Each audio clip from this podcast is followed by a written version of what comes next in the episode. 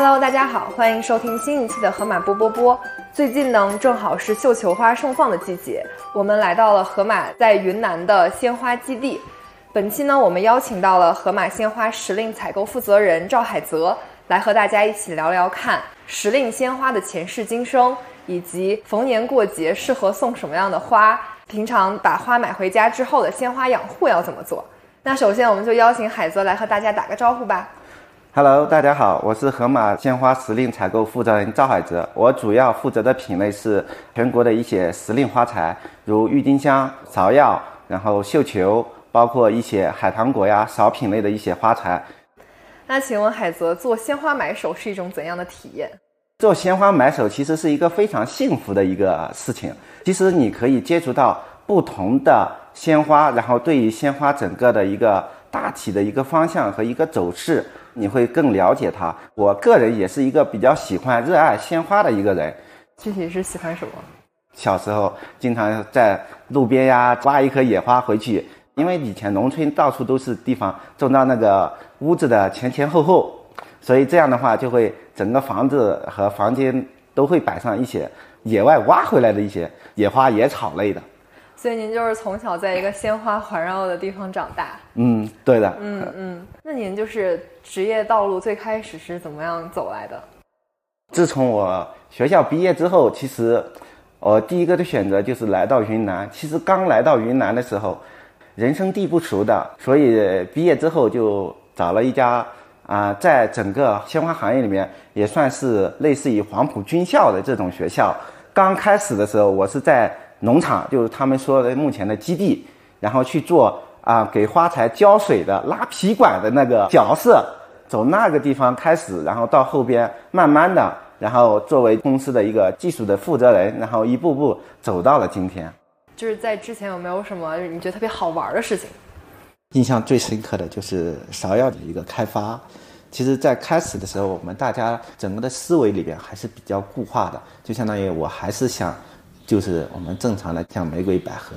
向日葵这些这些鲜花。我们老板其实就提了，为什么不做季节性的花材？我就把这个事情接下来了。刚刚好那时候是在三月份，我就在网上去搜，我说三月份哪个地方有什么的一些花，时令的鲜花。对。然后我就在搜搜，然后我就发现了那个成都的一个芍药，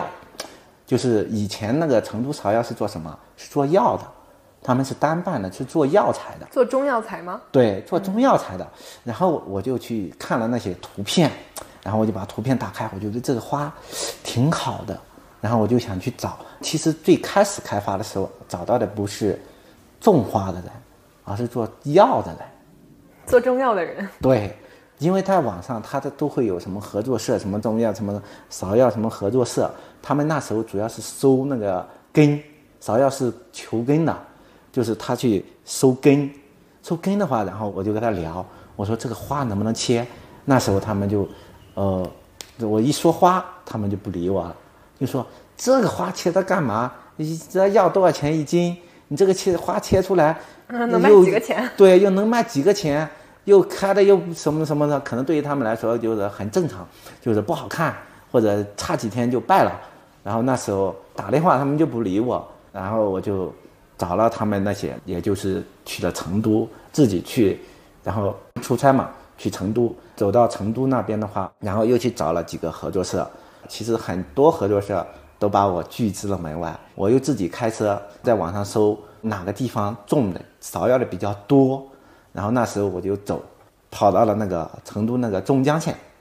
然后我就到那里去到那个看到那里地里面有那种花，然后去和那些种植户去聊。其实那时候他们都是小农作业，就是一家可能有几分地、一亩地这种，我去跟他们聊，其实他们连搭理都不搭理我。而且那时候其实我并不是很听得懂他们那边的一些方言。所以就是在沟通啊各个方面，其实不是很顺畅，是非常不顺畅。然后到那里，我跟你说，他们连让我去他们家都不让我去，就在地面聊了一下，然后说：“哎呀，不行不行，这个不行，我这个要什么养根做那个中药的。”然后后边的话就是一直在那边跑了大概十天左右，在最后的时候，终于找到了一个，就相当于，嗯，在那个就是花卉市场上面，呃，一个卖花的，然后我就和他聊了一下，能不能做切花。他说切花他们以前也卖过，但是发到各个地方之后，它可能就是中间有一些很大的一些损耗或者不开的一些情况。然后我就说，那我们可以今年要不先试一下。其实他们那时候的包装呀和所有东西非常粗放，他们没有采收标准，所有东西全部没有。他们就是很简单的，到山上我跟着他们拿着大喇叭到山上收花，弄个大喇叭在那里喊，你知道吗？就是在那喊收芍药花，收芍药花这种在那里喊，然后有画面了。对那些人，就是他因为是本地的嘛，他还认识一些人。我们喊了很久，没有人来。他认识的那几家，我们就去，让他给我们采一点。他们也不会采，到那地点咔咔咔咔拿剪刀，什么都给他采了，乱七八糟采过来，然后五十只，一大捆捆成一捆，然后叶子也不打，根长长短短，枝条也不管，然后整个就是弄个箱子往箱子里一放，然后就整个就是用那个空运发到云南，就是或者发到其他城市。然后最后我们看下来，到了之后那些包括花店，包括就相当于呃加工中心，他们挑出来能用的只能达到百分之三十到百分之五十，其实很多都是坏掉的。嗯，该枯的枯，该败的败。对，然后该断的断，该掉头的掉头，然后叶子该烂的烂，就是这种整个的一个情况。后边的话，然后我就和那个我找到那个批发商，我们在一直在聊，然后我们说这个东西损耗太大了，其实他。那时候对我也很有意见，因为那时候很便宜啊，嗯，你知道吗？那时候就是一捆，那时候就是一毛多钱一支，就是一毛。芍药花吗？对，那个是单瓣的嘛，一毛多钱一支，然后一大捆，那时候人家都都不管，人家就是发出去也不问，就相当于我这个赚你这个几分钱一支的花，一回这个水耗还要来找我，这个东那还要让我来改，不干了，不干了，不干了，就是这种。然后直接就把我给轰走了，然后后边不停的，因为这个花其实在其他城市，其实我们发出去算了挑了一部分，用户的反馈好评非常多，然后又接着找其他家，就是经过了大概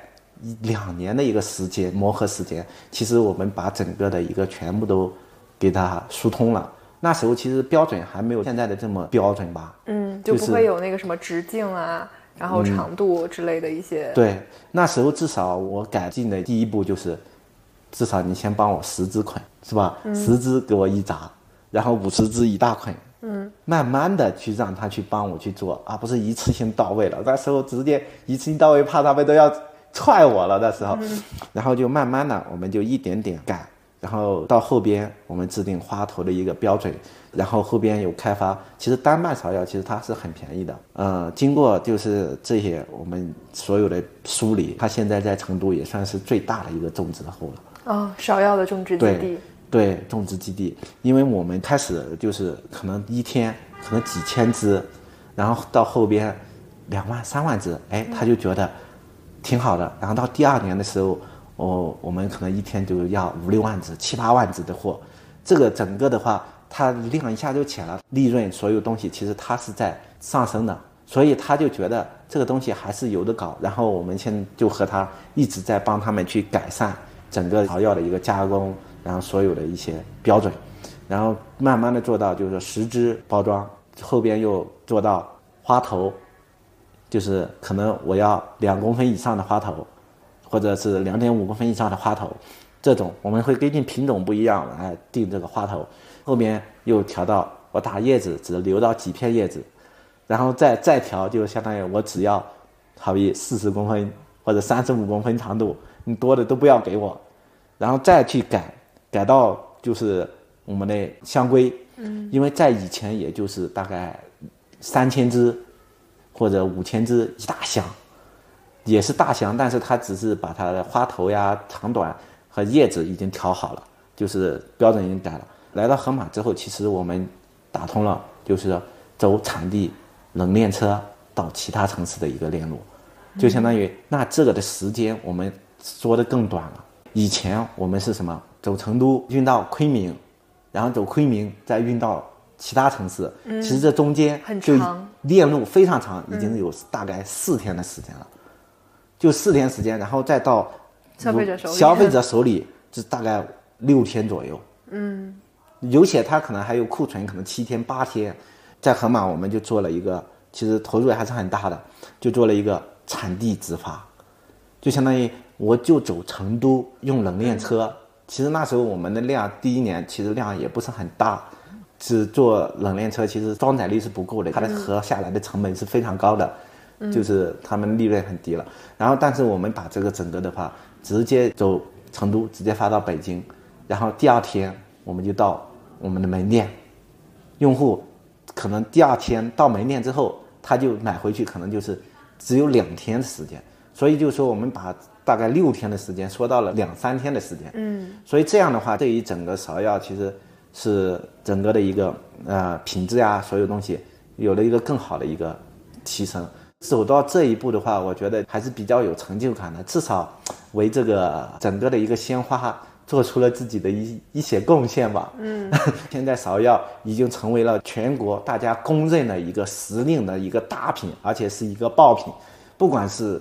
盒马也好，还是其他的像什么花点或者什么普普或者叮咚也好，其实这一部分其实都是他们三到六月份的一个主推的一个商品。把时令鲜花带到了千家万户，对，实现了您最开始那个在这个行业里的一些梦想。是的，就这样一步步，然后走到现在。其实想想，唉，挺感慨的。嗯，就是真的，如果有酒的话，能聊一晚。充满荆棘的花路。是，其他的所有的品其实都是一样的。其实最开始他们是不接受的，不接受什么标准的更改，不接受建装的更改，不接受什么嗯、订单的账期你必须拿现金或者什么东西去改这些东西的。所以其实慢慢的就是经过这么多年嘛，也慢慢的这些他们也在改变，其实社会的一些发展，他们也在改变他们的一些思想。目前来看的话，其实还是可以的。鲜花的话也算属于一个朝阳的一个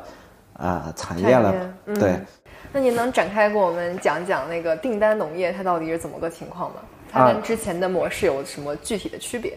订单农业的话，其实和以前的模式是有非常大的一个区别的。订单农业这一块的话，其实我们不是以市场价格去和基地去讨论，我们是以它的种植成本反推它的一个种植的想要得到的一些就是利益，就是赚取的一些人工或者其他的一些费用的一些东西。这样的话，其实我们保证了就相当于供应商基地的就是一些利益在这里。然后我们另外又可以就是很好的把这些鲜花以极低的价格，然后推到用户端去。很简单的，就是盒马推出的一个九块九的绣球，以生产成本然后来倒推采购成本的一个方式。然后在订单农业对于基地来说的话，他们更在意的是我的销售的一个稳定性。其实像以前市场的话，它是一种就是有峰值也有低谷的一个方式。例如绣球，可能高的时候会到二十几块，然后低的时候可能就是两三块钱卖不掉。然后基地会把整个基地很多的花材去采收，然后作废，然后报损对，然后烂在地里边。所以他们现在经过订单农业的话，它就会呃很好的去平衡它整个一个生产和销售的一个情况。不管是呃是不是七夕或者过年这种节日，他们都可以卖到一个很稳定的价格。感觉这样的话，确实会降低就是花农们的一些风险，嗯是的，因为它一年四季都可以以同样的价格把鲜花卖出去。嗯，这样子的话就不会出现哎，就是最近大家都不买花了。然后我们工人工资也发不出来了，然后就出现了一些公司运营上的难题。嗯，对的，嗯。嗯。大家就是一个互惠互利的过程，都从这个就是消费者可以以比较低的价格去买到一个新鲜的鲜花，然后呃盒马或者说是呃我们的基地、我们的农户，他们也可以就是以一个公允的价格去把整个生意做长远。我还有一个好奇的问题，就我们可能十年前在花店里买到的鲜花，就是几个非常大众的品类，比如说是康乃馨、玫瑰、月季，像这个时令鲜花，就是您主要负责这个品类，它是怎么样，就是从一个特别地域小众的东西，然后变成现在一个在全国到处铺开的一个品类？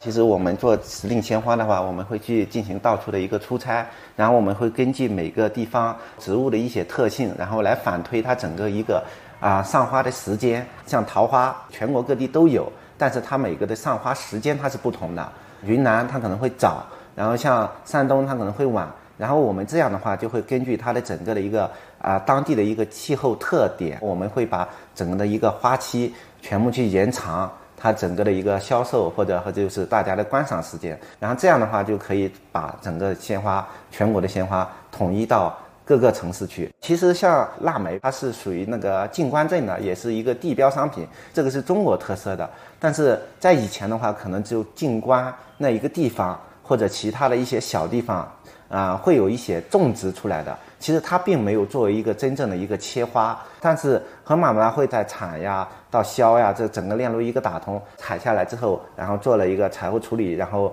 通过冷链，然后运到我们的集采中心，然后再走集采中心运到各个的一个门店，让用户在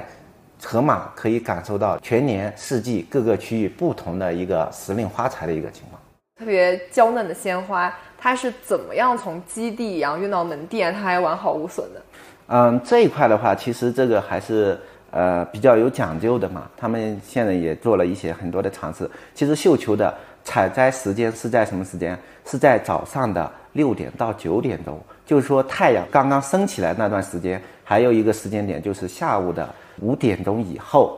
然后去做采摘。这一部分的话，就因为温度比较低。它可能就会降低水分的一个蒸发，这一块是一个基地采摘的一个时间。另外就是基地采摘完之后，其实他们是立马转到阴凉的地方，然后作为在冷库，一般情况下是在常温仓，就是常温库去做挑选。常温库的温度一般是在十五度左右，然后去做分级和挑选的一个动作。分级完之后，他们会进入到五到八度的一个冷库去做吸水。这样的话，就是它。可以保证整个绣球的它不脱水的一个情况，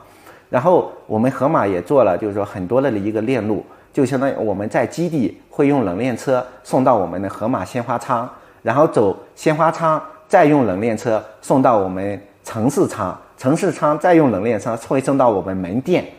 所以这一块的话，其实我们是在全程冷链的一个过程中，所以这个绣球它在整个的啊脱水和保水上面会做很好的一个保护。会减少它的很大的一个水分的一个流失。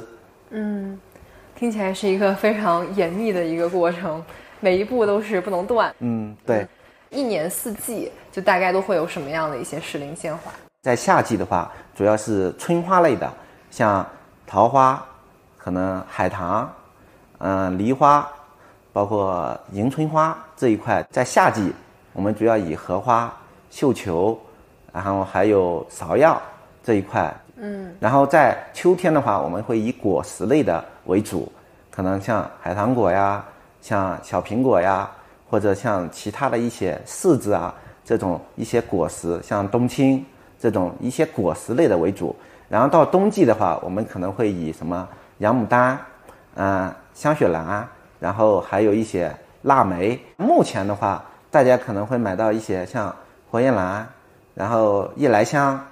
然后海棠果，包括那个凤梨，就是这一些比较小众的，然后带大家很不常见的呃这些花材。嗯嗯，对我昨天在基地有看到黑凤梨，就说是最近因为七夕马上到了，对对对，然后就上了那个观赏性的小凤梨，然后它刚好可以谐音那个什么喜欢你，是的，这个还蛮有意思的。嗯，对，嗯。刚听到就是秋天的话会推一些果实类，比如海棠果或者是呃小番茄这一类的。对，这个是可以吃的吗？还是它只能观赏？呃，就是这个东西其实像小番茄，它是是观赏类的番茄，它是不可以食用的。但是海棠果的话，就是说也不可，就是在真正的切花上面，其实我们是不建议它去食用的，因为它比较涩，就是吃着就是很酸很涩那种。嗯嗯。我昨天偷偷吃了一个那个海棠果，它吃起来特别像没有成熟的青苹果。嗯，对，其实它也属于苹果，海棠果是属于苹果科的，它是一个科属的。嗯，其实它的这个果实就是没成熟的时候，其实是和苹果，其实你看着外观，不管是所有的都是一样的。嗯嗯。然后昨天阿姨她跟我说的是，呃。海棠果可以解酒用，就是云南当地人就是在喝酒的时候会吃海。它它不一样，嗯，它那个是云南的这边的叫做花红，它和这个海棠果是不一样的。哦，是两种。对，是两个品种。其实它的外观所有的是非常像的，所以这个可能是下边的阿姨她的一个看着外观，其实她并没有去了解它整个的一个品种。它的品种在云南这边那个解酒的叫做花红，它是可食用的。嗯嗯，对，它是沙沙的那种，然后特别酸，真的是解酒的。因为它它它酸到了极致，所以它可以解酒，人直接机灵醒了那种？对对对，一口咬下去，立马全身感觉那个整个毛都要起来了。原 来是这样。对，嗯，云南这边就是呃花非常多嘛，然后大家不仅会就是买花回去观赏，大家还还有吃花的习惯。就比如说这边会有一些鲜花饼之类的小吃，那像什么样的花会被用到食物里？像我们正常的鲜切花类的，其实是不可以食用的。大多数其实他们那像我们做的那些鲜沙饼，它是可食用的蔷薇科的，嗯，它是可食用的，就是玫瑰，它不能算玫瑰，应该是算蔷薇，就是它是那种很多的枝条，就像我们那个野蔷薇一样的那种，它是那种，嗯，去做那个就是吃的一些鲜花饼这种。然后还有一个茉莉花，茉莉花其实是可以做泡茶或者做一些其他的一些，呃，吃食的。然后还有一个就是另外一个就相当于百合类的，其实也有食用百合。食用百合的话，其实它和我们正常的香水百合的种球是不一样的，它的整个的外瓣是不一样的。其实可食用百合的，它的外瓣会非常细窄，然后比较尖。这种的话就是可食用的，然后其实那个外瓣很宽大厚的那种，其实反而它不是食用百合，它是就是正常的一个香水百合。嗯，就他们从就是出生那一刻就决定了他们是不是可食用的。对的，嗯嗯，马上要到七夕了嘛，就又到了一个就是大家要开始送花给自己喜欢的人的这个时候，就是你有没有什么推荐的？嗯，七夕的话，在大家传统概念里面，肯定是玫瑰是首选，也是又是玫瑰，也是一个爱情的一个象征。其实，像其他的品种的鲜花可选性是非常多的，像绣球，像其他的一些时令，像那个嗯黑凤梨，像还有那个小番茄，也是一个大家首选的一个一些品类。嗯，七夕送小番茄，感觉听起来非常朴实。对啊，就是，呃，就相当于可能送给自己呃喜欢的人，可能就相当于我就是想和你平平淡淡的过完这一生。其实番茄大家可能就是说在自己的印象中，哎，就是很普通正常的一些东西。那其实整个人在两个人在一起生活，其实也就是不会有很大的，就是小番茄意义就是说不会有很大的一些波动或者什么的，我们就是平平淡淡的、幸幸福福的过完这一生。嗯，这个听起来很像花语，对就是之前不是说，哎，什么花它可能象征着什么？对对对。嗯，那这个花语它是怎么来的？花语的话，其实这一部分大多数还都是通过一些，就说呢，它的一些外观、它的一些名字，然后来延伸的，就是延伸出来的。您能给我们大概介绍几个比较常见的花语吗？嗯，常见的一些花语的话，就相当于其实绣球的一些花语，其实还是可以的。其实绣球它有一个团结、热爱或者一些东西，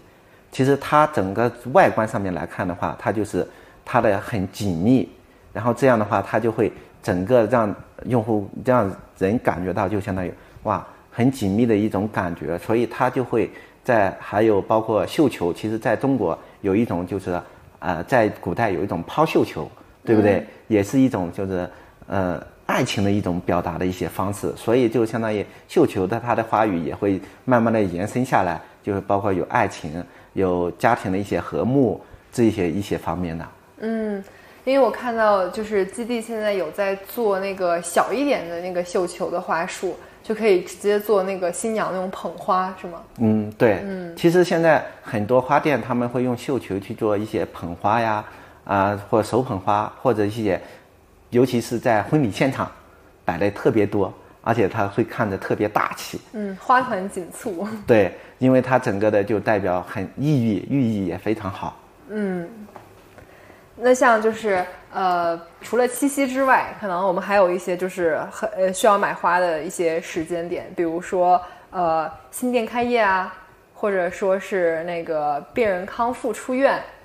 或者是你去探望一些很久不见的亲友，像这种场合下都适合送什么样的花？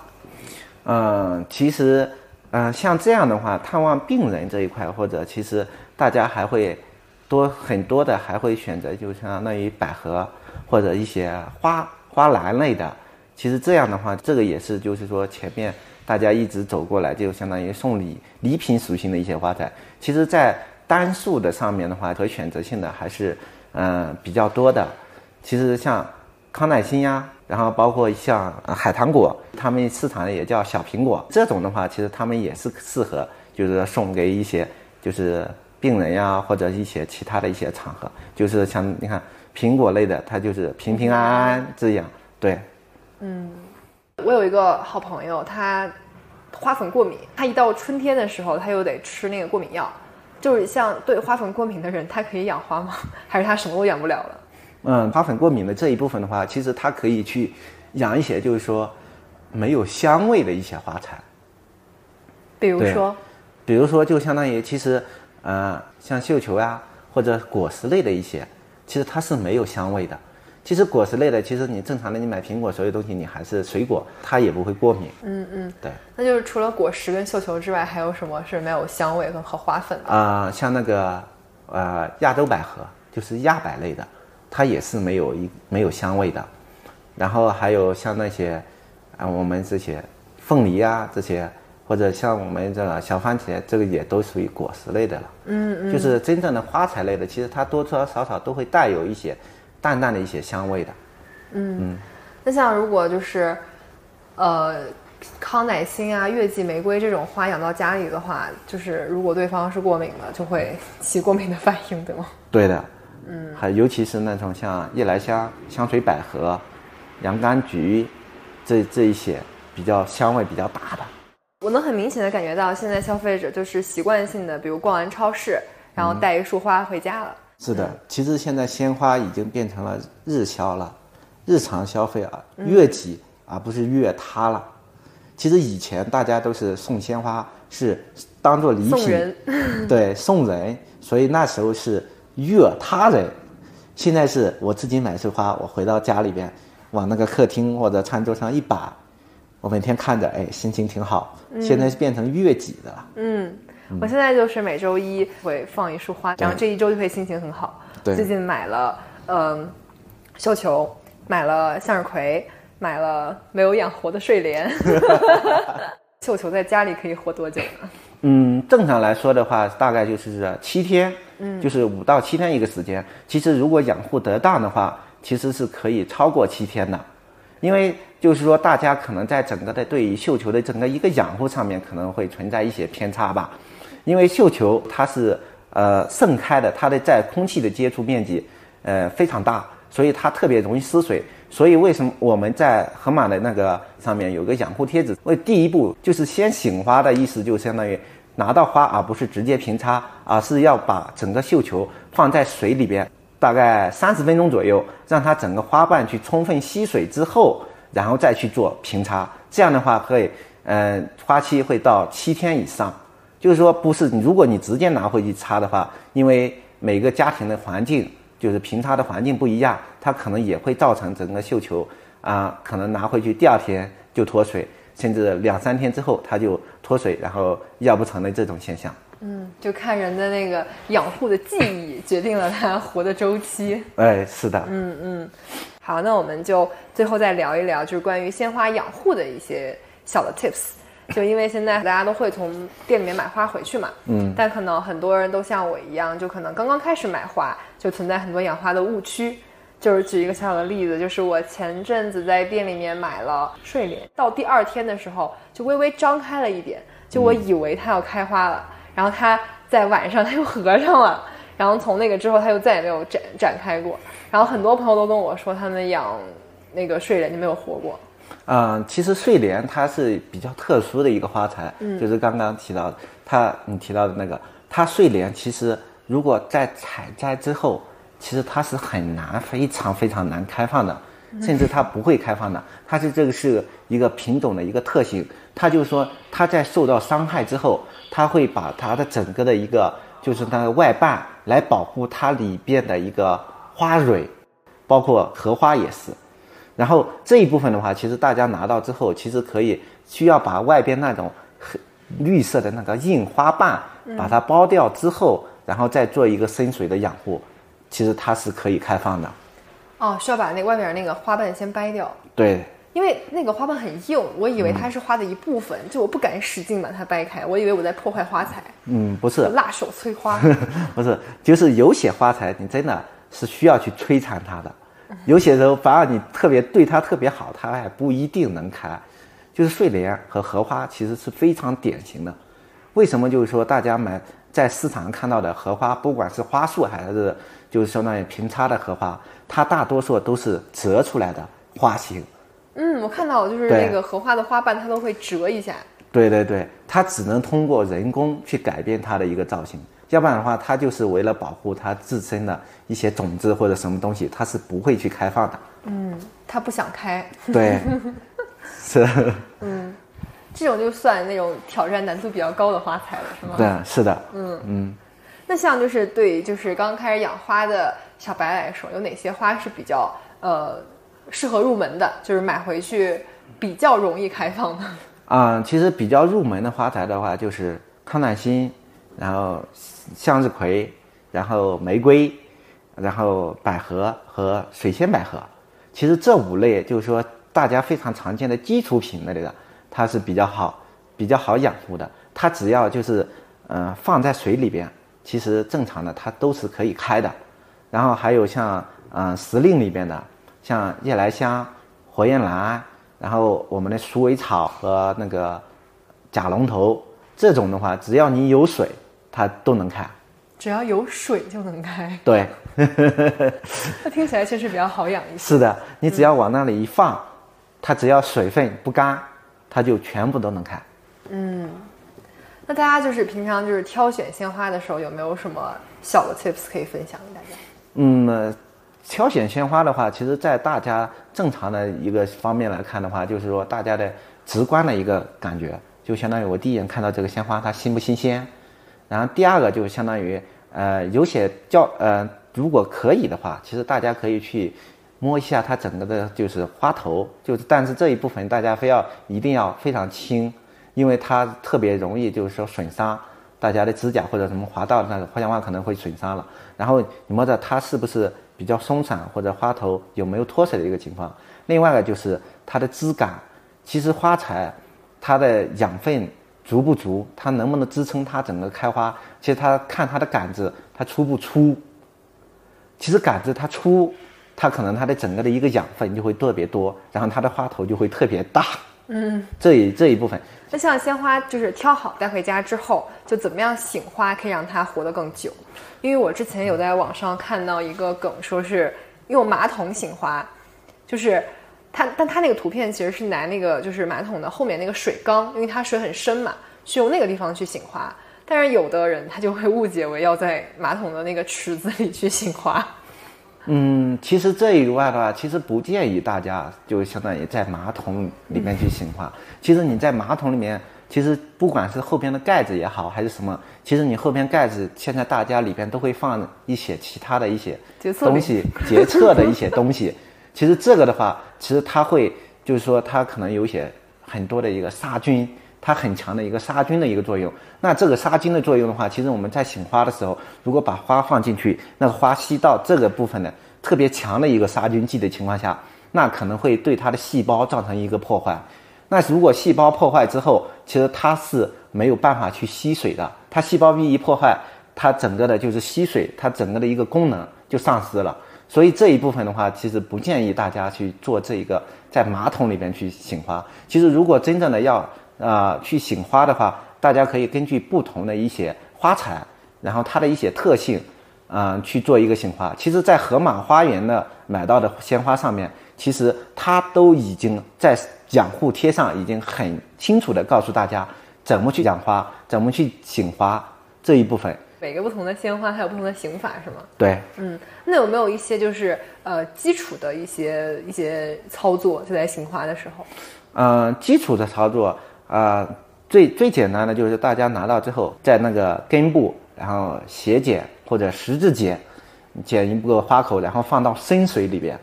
也不一定把整个花泡进去，因为有些花材它不适合泡进去。深水里边，然后做水的话，大概是你的花瓶的大概三分之二，然后放在里边或者在桶里边，嗯，很深的，就是大家有那种小玩的那种桶，然后放到桶里边，大概也有三分之二水，然后把叶子也可以泡到桶里面，这种的话去醒花也可以。嗯，因为叶子的话，它能促进它整个的水分的一个吸收，然后这样的话，它可能回复的会更快点。然后在平插时候，大家把啊、更就是在叶子就是不要保留太多的叶子，可能就是说花头下边大概五公五六公分的样子，留把叶子留下来，其他的全部清掉。因为叶子很吸水。对，因为它吸水，但是它也挥发水，水分分化也特别快，就是那个水上不到花头上去。对叶子，然后如果温度什么的有一点异常或者什么的，它走叶片上就把整个的那个水分蒸发掉了，蒸发掉了，然后花头吸不到水，那花就蔫了。大家拿回去之后自己动手，然后最美的一面会经过你自己动手，然后展现给你。嗯现在很多朋友他可能喜欢在家里面就是自制干花，嗯，其实自制干花的话，其实这种干花的制作，其实啊、大家正常的正常是一个吊，就是倒挂的一个方式。你其实倒挂的方式，其实最好的一点是什么？它的水分是往下流的，它会先先枯杆子，然后慢慢的到花头。这样的话，其实它就是会有一个呃很好的一个对花头的定型有一个作用。这个就是说，大家日常这个在网上都可以搜到的。其实还有一个就是说，有很多鲜花的话，其实它不适合于做干花的，它可能就是相当于你要买的话，可能就针对一些品去做一些买的，回来之后，然后做成干花，然后做成一些吊饰。其实像嗯，真正的能做成干花的，可能就是呃品类的话，就像那个秋色的绣球，而不是我们现在的新鲜的绣球。秋色的绣球。对，就相当于它已经开始木质化了。嗯，这种绣球，然后就像那个多头玫瑰，玫瑰类的，然后多头玫瑰其实是可以做一个干花类的，然后大家拿回去，但但是你不能开到它已经开始枯的时候去做，就是吊起来，但是你肯定是它开到它比较就是特别鲜艳过后，然后你看着可能有一点点稍微枯萎的时候，大家就要去动作，就要去行动了。要不然再枯萎的话，其实它整个的一个状态，它的整个的花型的一个保护，其实你再做出干花之后，它是没有办法去做就是定型的。然后另外一个，其实大家可以去做一个压花，就相当于大家买回去的花瓣掉了之后，其实就像我们小时候做那个树叶的一个呃标本标本一样，其实可以去做一个压花的一个动作。对，这样的话，其实大家可以压花做出来之后，其实可以去做什么书签，或者做什么东西，找个东西一封，其实是可以的。嗯，哎，那像就是除了刚刚提到的，就时令的一些鲜花，比如绣球啊，然后各种果子类的呀，就是些已经现有，大家可以在门店买到的之外，就是您您这边还有什么正在寻找的，或者说正在计划中的一些新的鲜花的品类？嗯、今年的话，我这边会做一个国风系列的一些花材，就相当于我们会做一个整个的一个国风，就是中国特有的一些，就相当于嗯、花材，然后来作为就相当于嗯跟跟随整个一个潮流吧，或者打造一个中国的一个特色。其实我们在夏季，其实像桃花类的，其实是我们中国比较有特色的。然后像啊啊、春天是桃花类的，嗯比较有特色。然后夏天的话，其实就是我们的荷花类的。其实荷花也是，就不管古代的古人也好，就是爱莲说这些，其实都是有一个中国的一些文化的。嗯。然后可能到秋天的话，我们可能就是一些果子类的，就是对金桂的，会像桂花呀或者其他的一些切枝，然后我们会去做。然后像冬季的话，我们可能会做我们的那个梅花类的，就相当于我们中国特色的梅花，就是腊梅，像素心腊梅、红梅这些，整个的一条就是我们做一个具有中国文化的一些特色。国潮系列，对，嗯那像这个系列，它大概什么时候消费者可以见到？嗯，其实大家每个时间点就相当于我们会根据二十四节气来切换时令花茶，就相当于呃，可能就相当于夏至的时候，我们可能就直接就是上睡莲了，嗯上莲花，是，然后像这种慢慢的我们会大寒的时候，我们可能就会上梅花，这种我们会根据节气的时间，二十四节气来确定我们上花的一些品类。嗯，我很期待这个新的系列，可能更多的是什么桂花香啊、梅花香啊，就是一些更有呃，就是民族特色的东西。嗯嗯，觉得这个如果再往深挖一挖的话，是很美的。好的，非常期待了。那 还有就是最后还想再问您一个问题，就是因为就是您在鲜花这个行业深耕了很多年嘛，刚最开始也提到，就是呃，在整个时令鲜花变成全国品之前，其实走过一段非常荆棘的道路。那如果让您现在回头去跟刚刚入行的自己去说一段话的话，您想说什么？坚持就是胜利嘛。嗯，其实每个人，其实我最开始的时候我也说了，其实我对于鲜花其实是有情怀的。其实我做这个东西的时候，其实我就是为了就相当于把鲜花做的让大家能在每家每个人都能感受到鲜花它的美好。我觉得走到现在的话，其实真的，我觉得没有后悔过，真没有后悔过。至少我把很多品推出来了，至少我现在就是很多行业的一些标准，其实我们是在改变它，就是说呢，让用户能有更好的一个体验嘛。嗯，那您自己最喜欢的三种花是什么？我最喜欢的三种花其实就是芍药、梅花，然后还有一个就是百合。嗯，为什么喜欢这三个？百合的话，其实我是喜欢它的一个香味，我还是比较喜欢香一点的东西。其实像梅花的话，我喜欢它的寓意，梅花香自苦苦寒来对，这个东西是我比较喜欢的。芍药的话，其实也就是我们中国比较有特色的话，最开始的芍药也是我们中国的。然后包括牡丹这一块的话，其实我觉得它非常惊艳，就相当于你第一眼看上去，它就特别特别惊艳，就给人的感觉就非常好，我就想拥有它。这 个 非常直观的感受就是想要拥有它。对，是，